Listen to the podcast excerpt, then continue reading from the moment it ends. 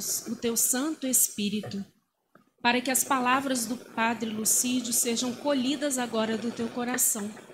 Que este teu filho e servo, a quem muito agradecemos, possa falar em teu nome e que todas as palavras, Senhor, que ele disser, possam ser plantadas no nosso coração. Prepara a semente, a, desculpa, a terra do nosso coração, Senhor, para que essa semente da tua palavra seja plantada, seja regada e que dê muitos frutos, cem por um. Muito obrigado, obrigado pelo sim deste teu filho, Senhor. Reunidos aqui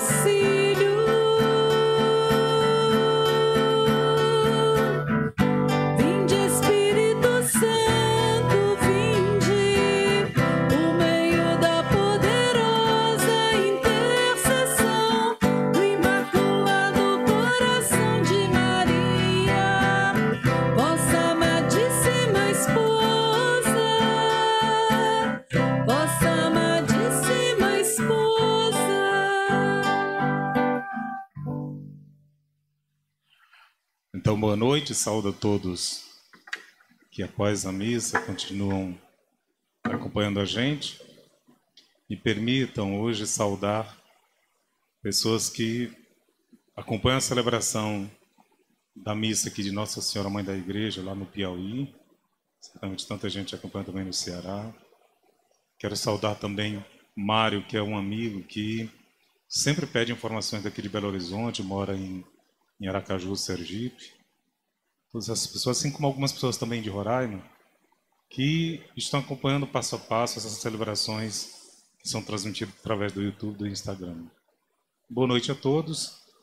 E eu gostaria de, aproveitando essa ocasião, para poder tentar dizer alguma, algumas coisas, depois dessa oração feita, essa beleza de oração, invocação do Espírito Santo, principalmente a coração de cada um que nos acompanha, que essa graça de Deus, através dessa força do Espírito, possa realmente abrir o coração para que aquilo que a gente espera transmitir para os outros seja ah, ah, uma informação que ajude a pessoa a cada vez mais se sentir íntimo desse Espírito de Deus e por ele ao Pai também.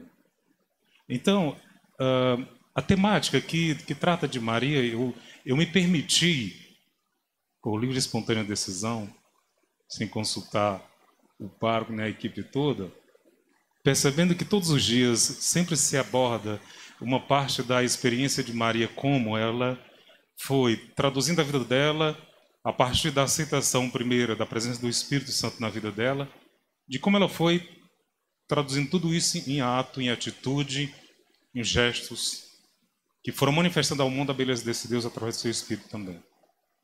Então me permiti pegar e fazer mais uma espécie de é, percurso histórico para a gente entender que é um dos discursos mais difíceis para nós, tratar do Espírito Santo, por quê?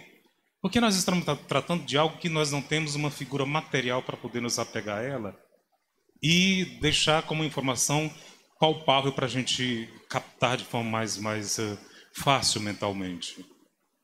E então essa dificuldade perpassa também todos os discursos nossos na igreja. Vejam como as nossas homilias sobre o Espírito Santo elas, eh, a gente tenta afrontar essa questão, mas ficamos um pouquinho ainda distante. Certamente os grandes estudiosos, os especialistas nesse campo, quando vão tratar da questão doutrinária, dogmática, etc., sim, eles têm facilidade por toda uma linguagem é, científica e tal. Mas nós na igreja queremos abordar uma linguagem pastoral. Então vamos ver se a gente consegue em 20, 30 minutos. Por favor, quando eu chegar a 15, 20 minutos, dê um sinal para eu poder também ir me organizando aqui imagino que seja 25 minutos o máximo, né? Imagino. Então vamos nós. Primeiro, quando a gente fala de espírito, o que, que a gente tem em mente? sopro, imagem de fogo. E a gente precisa recuperar algumas informações, porque quando nós nos referimos ao Espírito Santo, nós estamos falando de todo o percurso bíblico, em todo o percurso bíblico. Se sabia quem era o Espírito Santo? Não. Então vamos logo retornar algumas informações lá das raízes para ajudar a gente a perceber como essa novidade do Espírito Santo ela vai sendo interpretada de forma mais forte a partir desses últimos séculos. Principalmente a partir de uma igreja, quando ela foi se inserir no mundo com essa responsabilidade de dar uma resposta de esperança para o ser humano. Se a gente for pegar algumas informações lá, historicamente, na época de Jesus, certamente até chegar a pessoa dele para falar do Espírito, não se pensava em Espírito como uma pessoa da Trindade, não se tinha essa informação. Até porque o mundo judaico, a partir dos seus textos, quando se falava em Espírito, falava como força. Não era um, um, um ente que tinha uma identidade. Ele era uma força de alguém, o um sopro de alguém. Então, se a gente pegar, por exemplo, os textos dos livros um, que são da linguagem hebraica na época de Jesus e antes, eles vão sempre se referir ao Espírito como Espírito de Deus, hálito de Deus, sopro de Deus. Então não se tem uma noção de quem, de quem é esse Espírito. Entende-se apenas como uma força. Então não está personificado. Não, tá, não tem uma identidade com que a gente possa dialogar ou conversar ou dirigir a ele nossos pedidos. Assim como também a gente só vai ter, ter uma ideia de como é, e, e, se passou por uma evolução daí é belo quando a gente faz referência à quarta-feira da semana passada, sexta semana da Páscoa. A gente leu exatamente um texto do João, capítulo 16, de 12 a 15, em que Jesus diz assim: O Espírito da Verdade virá para vos e vos revelará coisas que vocês agora não serão capazes de entender. Exatamente isso. Não, não se trata de fazer profecias futuras, mas é ajudar o coração humano a perceber a profundidade dessa beleza da salvação, que é um dom de Deus para a gente. E que Deus que cria, o, Filho que salva, mas é o Espírito que santifica a gente na direção do Pai. É essa força, mas não é uma força sem nome, ela tem uma identidade. Daí o papel dele entrar na história conosco. Pois bem, no Antigo Testamento, a gente tem algumas informações sobre isso, mas muito, muito, muito imprecisas. Se você pegar, por exemplo, os textos da Septuaginta, que é um, um texto na, traduzido por volta do, do, do, do, terceiro século antes de Cristo ao primeiro século depois de Cristo, se tem informação de também força, sopro, hálito. Espírito é isso. Nós não temos uma informação de que é uma, uma, uma pessoa da Trindade. Peguemos, por exemplo, textos como de juízes. Se a gente é uma pena que você em casa, os textos que a gente vai citando são muito rápidos, então você certamente não tem possibilidade de de acompanhá-los. Mas se você pegar Juízes 3:25, nesse versículo você vai perceber que o espírito é como uma força que atua na psique humana para ajudar a pessoa a tomar uma atitude inspirada que não é só dele. É uma força que ajuda a pessoa a agir por inspiração divina. Nesse texto a gente vê que, por exemplo, Sansão é capaz de tomar atitudes que é, é como uma força extraordinária. Em Juízes 3:10 nós temos tantos, tantas pessoas que agem sob essa força e realizam feitos históricos. Aqui a gente não tem espírito como Espírito Santo, como a gente conhece hoje no discurso da igreja. É uma força que age na psique humana para estimulá-lo àquela atitude. Se a gente pegar, por exemplo, Gênesis 1, um texto do Antigo Testamento, Gênesis 1, versículo 2, esse espírito é como uma força vital, cria, é uma força criadora. Então, ele não tem função de, de agir diretamente na pessoa, mas tem a função de criar como um todo. Ah, o espírito que parava, não? Aquela força. Se a gente pega Isaías 11, é como uma força de ordem moral que ajuda a pessoa a decidir o que é bom e o que é mal, o que é bem e o que é ruim. Percebam como, nesse sentido, o Espírito está tá, tá agindo como um, uma, uma, um estímulo moral. A pessoa não é por ela mesma que ela decide, mas é por força desse Espírito. A gente percebe que aqui é em ordem moral. Então, Assim como Ezequiel também, Ezequiel 36, 25, esse, essa força que a, a, é, é, tem, tem aspecto moral vai fazer a pessoa agir para poder se conformar aos mandamentos de Deus. Fazer aquilo que é bem, aquilo que é bom e evitar o mal. Se a gente pegar os textos de Isaías 63, 10, ali já tem uma outra dimensão a ser compreendida nesse texto, que o Espírito é visto como uma força, mas não se compreende ainda como uma pessoa divina, no sentido de que esses textos são raros porque são atribuídos ao Espírito sentimento ou atividade intelectual. Eles não são uma pessoa. É bom a gente fazer essa distinção, porque alguns termos que a gente usa na nossa linguagem religiosa, eles têm que ser precisos, porque senão a gente comunica algo errado e alguém pode nos questionar também. Quando a gente fala de trindade, é bom a gente ter precisão sobre isso, porque um outro grupo religioso pode achar uma, uma, uma falha no nosso argumento. Se você fala Espírito Santo no Antigo Testamento, calma, não dá para dizer que ele lá era conhecido como Espírito Santo. Ele é conhecido como força, como estímulo moral, uh, mas não atuando na psique humana, mas não como uma pessoa ainda, né? Então, aqui a gente vai, vai fazendo uma distinção, porque mesmo no Novo Testamento a gente ainda não tem uma clareza em todos os textos. Quem vai nos ajudar a entender o Espírito como uma pessoa, como uma identidade, é João e São Paulo. Nem mesmo os outros evangelistas não conseguem ainda tratar desse personagem como uma identidade própria. Então vamos dar uma olhada no Novo Testamento com a revelação de Jesus Cristo, cresce gradualmente na igreja a compreensão da realidade do Espírito Santo enquanto pessoa da, da, da divina, uma pessoa divina da Santíssima Trindade. Nos escritos neotestamentários, esta ideia atinge sua maturidade em época, na época que foi composto o Evangelho de São João, por volta do final do primeiro século, 90, 95, por volta do ano 100. Aí então o Espírito começa a tomar essa começa a ser visto como essa terceira pessoa da Trindade Santa. Aí então, a gente já pode se referir a ele, Espírito Santo, tu que foste prometido pelo Cristo, és tu que agora atua na igreja. Aí sim nós podemos dirigir a ele a nossa prece. Porque até ali então não se tinha noção disso. Mas vamos também olhar nos evangelhos se a gente tem alguma informação que ajude a gente a entender como é que é o papel da gente na igreja. Se a gente pega uh, no Novo Testamento, alguns textos que ainda reproduzem a mesma ideia do Antigo Testamento. Nós temos, por exemplo, Marcos 1,10. Ele ainda entende que ele é só aquela força que vem do céu. Não? Ele ainda não, não aponta para nós como se esse Espírito fosse atuante e presente agora, hoje, em cada momento da vida. Então é um evento extraordinário que desce uma força no momento X do céu e pronto. Não é hoje, atuante, constante. Porque se a gente conceber segundo essa ideia de Marcos, ele vem no momento e depois ele, ele, ele, ele cessa essa ação e aí a pessoa é que se vira sozinho.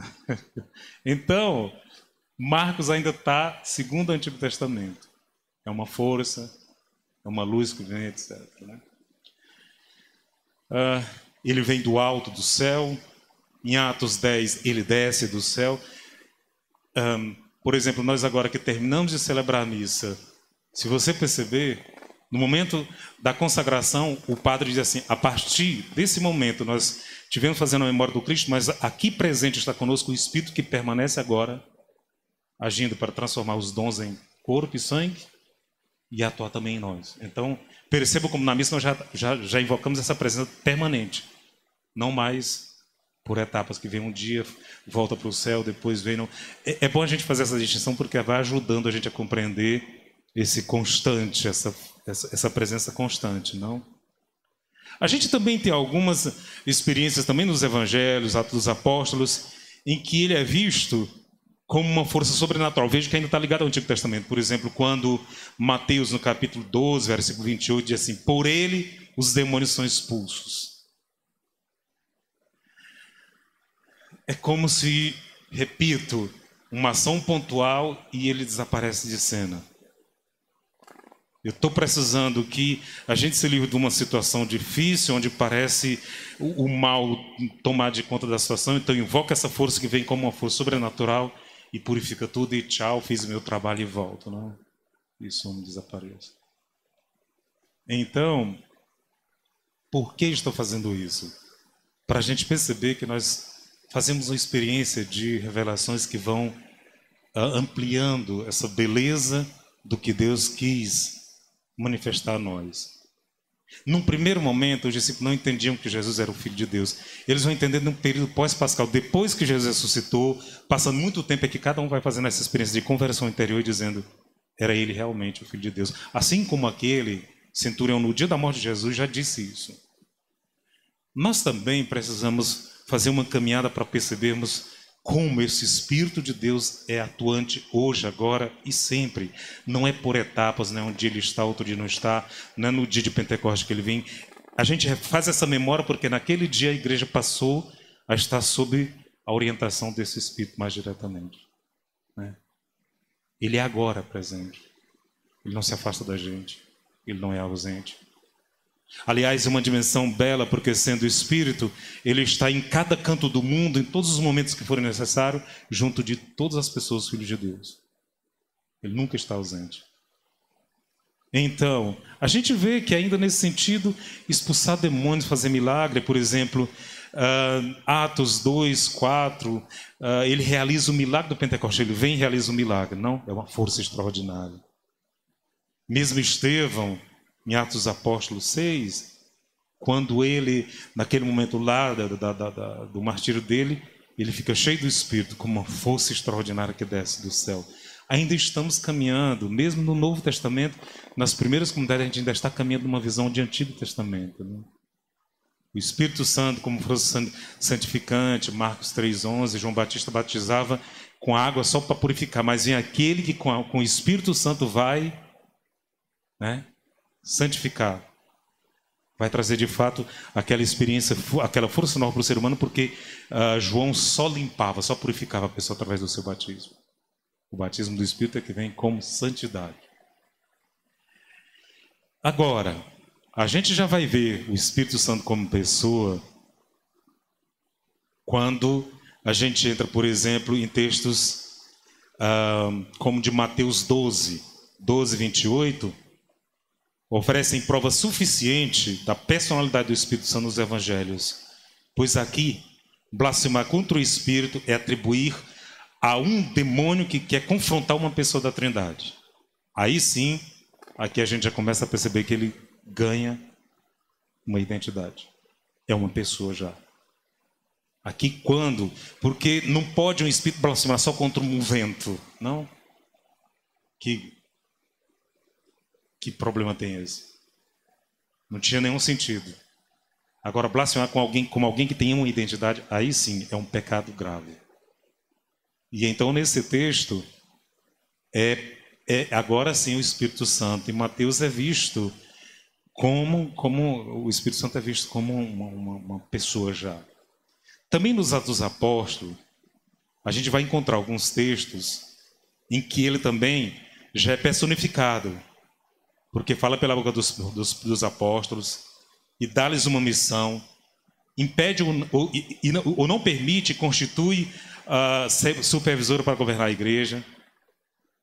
Aqui sim, a gente já percebe que a gente já não, já, já não, já não entende mais como que essa, essa, essa iluminação venha de Deus, mas é esse Espírito que agora toma, a, a digamos, a direção da igreja, é ele que age.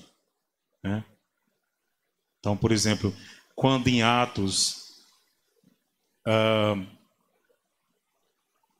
4, 25, Atos 15, 28, pareceu bem ao Espírito Santo e a nós, então agora sim a gente entende o Espírito como pessoa.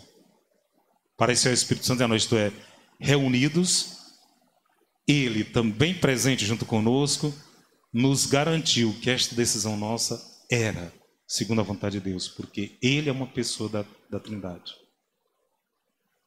No Evangelho segundo, segundo São João, a gente já começa, daí por isso que eu disse que na semana passada, quando a gente lê o texto daquela, daquela quarta-feira, na boca de Jesus já tem uma referência a uma pessoa, ao Paráclito. Paráclito era aquele que se fazia presente ao lado do. Porque a justiça hebraica ela copia essa informação do mundo grego. No mundo grego, Paráclito era aquele que vinha e estava ao lado de uma pessoa num julgamento dizendo: Eu sei que tu és inocente, eu estou para te assegurar que te defendo. Portanto, não tem medo. Fica seguro. Ao lado, companheiro, para não deixar a pessoa ter medo daquele momento da história. Então aqui nós temos sim já estamos falando de uma pessoa com identidade. Desculpem essa primeira parte, tudo muito muito complicado, a gente tem que fazer referência a textos, porque nós estamos acostumados a fazer um discurso sem ir buscar as fontes, e é um risco muito grande. Então, uma das fontes mais, mais eh, digamos, importantes para a gente consultar é a própria Bíblia. Tanto que os textos de hoje eu citei só Bíblia, para a gente poder ter certeza de que não é a igreja que está inventando de alguém, mas a igreja está buscando na sua própria eh, história, na revelação chamada economia de salvação. Ali nós estamos buscando as informações sobre esse Espírito, para que a gente possa dizer: estamos invocando aquele que tem uma, uma presença ao longo da história da salvação e hoje assume junto conosco essa, essa, essa identidade dele. Por exemplo, a gente quando olha para o texto de João capítulo 15, 26, que faz parte daquele grande discurso de despedida de Jesus, a gente vê que esse Espírito dá testemunho de Jesus aos discípulos.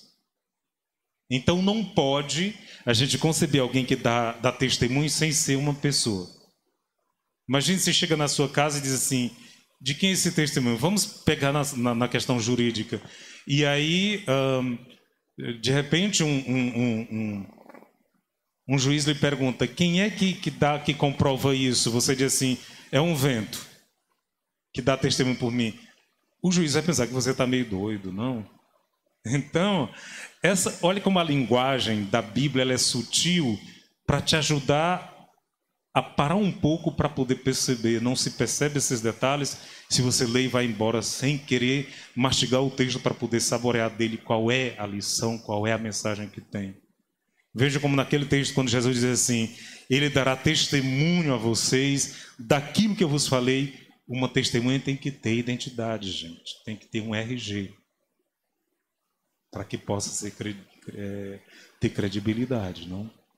Então, por fim, o João, capítulo 14, 16, o evangelista João, ao falar do Espírito Santo, pensa em uma pessoa, distinta do Pai e do Filho, presente e ativa nos fiéis junto com o Pai e o Filho.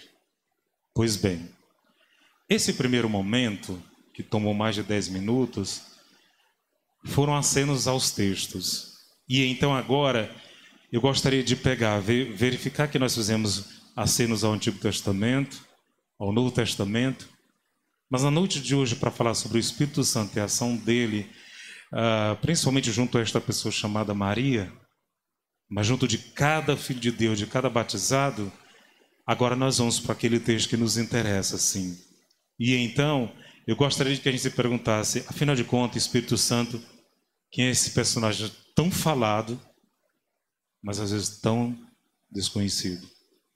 Vamos nós. O texto daquela quarta-feira dizia assim: Tenho ainda muito que vos dizer, mas não podeis agora suportar. Quando vier o Espírito da Verdade, olhem só, quando vier aquele que é uma pessoa, ele conduzirá à plena verdade, pois não falará de si mesmo, mas dirá tudo o que tiver ouvido e vos anunciará as coisas futuras. Ele me glorificará, porque receberá do, do que é meu e vos anunciará tudo que o Pai tem é meu. Por isso vos disse: Ele receberá do que é meu e vos anunciará. Pois bem, segundo esse trecho bíblico, Jesus apresenta-nos o Espírito como aquele que encaminhará agora a gente à plena verdade. Não é mais tarefa dele. Ele fez o seu papel. Ele revelou Deus. Mas agora tem um outro que deve fazer essa parte da missão. Ele trata do Espírito como aquele que dirá o que escutou e anunciará a vocês. Isto é, esta pessoa escutou de Jesus o que ele escuta do Pai, e consequentemente aqui tem um outro aspecto que é bom a gente entender do Espírito. Revela uma comunhão dessas três pessoas, porque um não diz nada que o outro não tenha dito. Um não fala nada que esteja fora do que o outro pensa e também do que o outro quer. É uma comunhão extraordinária que o João revela nesse texto. Jesus disse com muita clareza que há coisas que o humano precisa de luz do Espírito para poder perceber. Não é uma regra, e menos ainda uma norma, porque uma norma uma regra não precisa de força extraordinária para a gente entender. Basta ler num código e você interpreta. Certamente não é difícil para nenhuma pessoa estudar códigos de leis, etc. Nós temos os intérpretes, os, os, os juristas, etc. Se Jesus está falando que a gente não é capaz de compreender sozinho, do que ele está dizendo mesmo? De um, de um mistério que o humano só é capaz de mergulhar nesse mistério pela presença dessa outra pessoa que vai nos acompanhando como aquele que dá sustentação ao nosso caminho para dizer é nessa direção que vai se revelando o divino para ti. Coragem. Não tem medo. Então, e também ajudar a gente a, a, a ter dentro do coração aceitação e dizer, fundamentalmente para viver isso é preciso uma adesão à proposta desta pessoa que nos anunciou. Então, Jesus fala de um reino, de um reino que é diferente, que por nós mesmos, por nossas próprias vontades, nós não conseguimos entrar nesse reino, senão pelo testemunho de uma outra pessoa chamada Espírito da Verdade. Passo a passo, nós vamos percebendo que da boca de Jesus, no texto de João, a tarefa do Espírito, do Espírito agora podemos dizer o Espírito Santo como pessoa, é buscar que os discípulos e discípulas se abram a esta relação que não é só no tempo com o outro, mas é na dimensão do eterno com Deus, com o Pai, com o Filho e com o Espírito Santo. E que esta proposta é exatamente para que a pessoa possa aderir a um projeto que se chama comunhão. Porque estar divididos no mundo é sinal de que a humanidade caminha para o seu falimento. A divisão nunca leva a gente à plena realização. Portanto, a gente percebe que o humano caminhando sozinho no mundo sem adesão a este plano, ele certamente não vai encontrar salvação. Porque sozinho não se chega à salvação. Afinal de contas, o Espírito Santo quer despertar em nós o quê? A comunhão com Deus? Sim. Porque esta é a nossa, o nosso destino. Mas a comunhão também com o irmão, com a humanidade. Porque a humanidade é a obra criada por Deus. Então aqui, comunhão não se faz só em atos e palavras. Por exemplo, quando eu ouvi o padre William hoje falando sobre Jesus e Pedro, a gente percebe que a conversão de Pedro é quando ele acorda e diz: Senhor, eu agora entendo que amar-te não é só em palavras, porque em palavras eu posso trair. Mas é em atitude, onde uma atitude não tem como negar-se. E é nisso que entra esse aspecto que a gente pode entender do discípulo e da discípula que está sob a orientação do Espírito Santo é que ele entende que agir no mundo em comunhão com Deus é estar em comunhão com o outro também. Estar em comunhão com o outro é doar de mim também a minha vida pelo outro. Aí não tem como negar que de todos os discípulos e discípulos, aquele que mais doa a sua vida é a própria Maria, mãe de Deus. Então a gente percebe que a verdade que o Espírito Santo quer nos revelar é que nós somos criados para uma comunhão. E esta verdade não é nova, porque o próprio Jesus já tinha falado disso. Daí, quando o João fala que o Espírito vos revelará coisas futuras, é para dizer que o destino da gente é essa comunhão com o Pai e com o Filho. Não tem verdade. É, é, essas revelações do qual fala o Espírito não são novas profecias ainda com enigmas para tentar interpretar, não. É aquela verdade da qual Cristo falou, mas que o coração da gente às vezes tem dificuldade de adesão de aderir. Então, o que eu posso concluir aqui é que hoje, na igreja, a função do Espírito Santo é ajudar a gente a superar todas aquelas manifestações que são de, da nossa, do nosso próprio desejo de, de construir um mundo pessoal, um mundo individual. Porque Deus não vive um mundo individual para Ele. Deus que cria, que é Pai, que é Filho e Espírito, cria e vive uma comunhão porque é a comunhão que constrói, que, é, é, que supera esta, essa, é, esse, esse, esse voltar-se para o eu pessoal que tende à solidão e à morte. A humanidade só pode fazer uma experiência de ressurreição se fizer a primeira experiência de comunhão com o outro. Então, uma lição ainda maior, porque esta comunhão é a gente conseguir no coração da gente superar aquela dimensão de é, tentar selecionar algumas situações que nos agradam, mas que a gente percebe que ela pertence tudo a Deus, a diversidade, a pluralidade, numa perspectiva de reino, porque o reino é de todos. Então, essa é a função de o humano, sob a, sob a luz do Espírito, sob a companhia, sob o testemunho, deixar-se tocar pela graça de Deus, assumir essa proposta e vencê-la na prática, no cotidiano, com o irmão e a irmã. Aqui a gente pode fazer um aceno, certamente a mãe de Deus, que a vida dela foi doar-se aos outros a partir do filho. Nesse sentido, eu penso que no dia de hoje a gente tem tantas pessoas que também fazem isso, e a nossa alegria é de dizer que o Espírito Santo age e revela para nós que há diversos modos de ser presença de Deus no mundo. E aí vem as diversas pessoas, que onde quer que elas estejam, elas dedicam a sua vida pelos outros. E aí aqui vai uma coisa que mesmo a gente não aceitando, essa dimensão do Espírito não se restringe. E me permitam acrescentar isso aqui nesse momento para nós que estamos aí acompanhando, para nós que estamos aqui, que é nessa hora que essa ação do Espírito transcende os limites de igreja, transcende os limites do, do cristianismo em si. É porque o espírito é livre. Quando um coração se abre ao bem, a doar-se pelo outro, certamente não é fruto da ação humana. Onde quer que a gente consiga identificar um ser humano que dedica sua vida por amor ao outro, então ali a gente pode entender que tem ação do Espírito Santo. Porque por si só o humano tende a querer gerar em torno de si mesmo. Então, ajuda a gente também a fazer uma experiência de igreja que abre a nossa compreensão de que o mundo está sempre marcado por muitos sinais do Espírito Santo de Deus, lá onde a gente menos espera.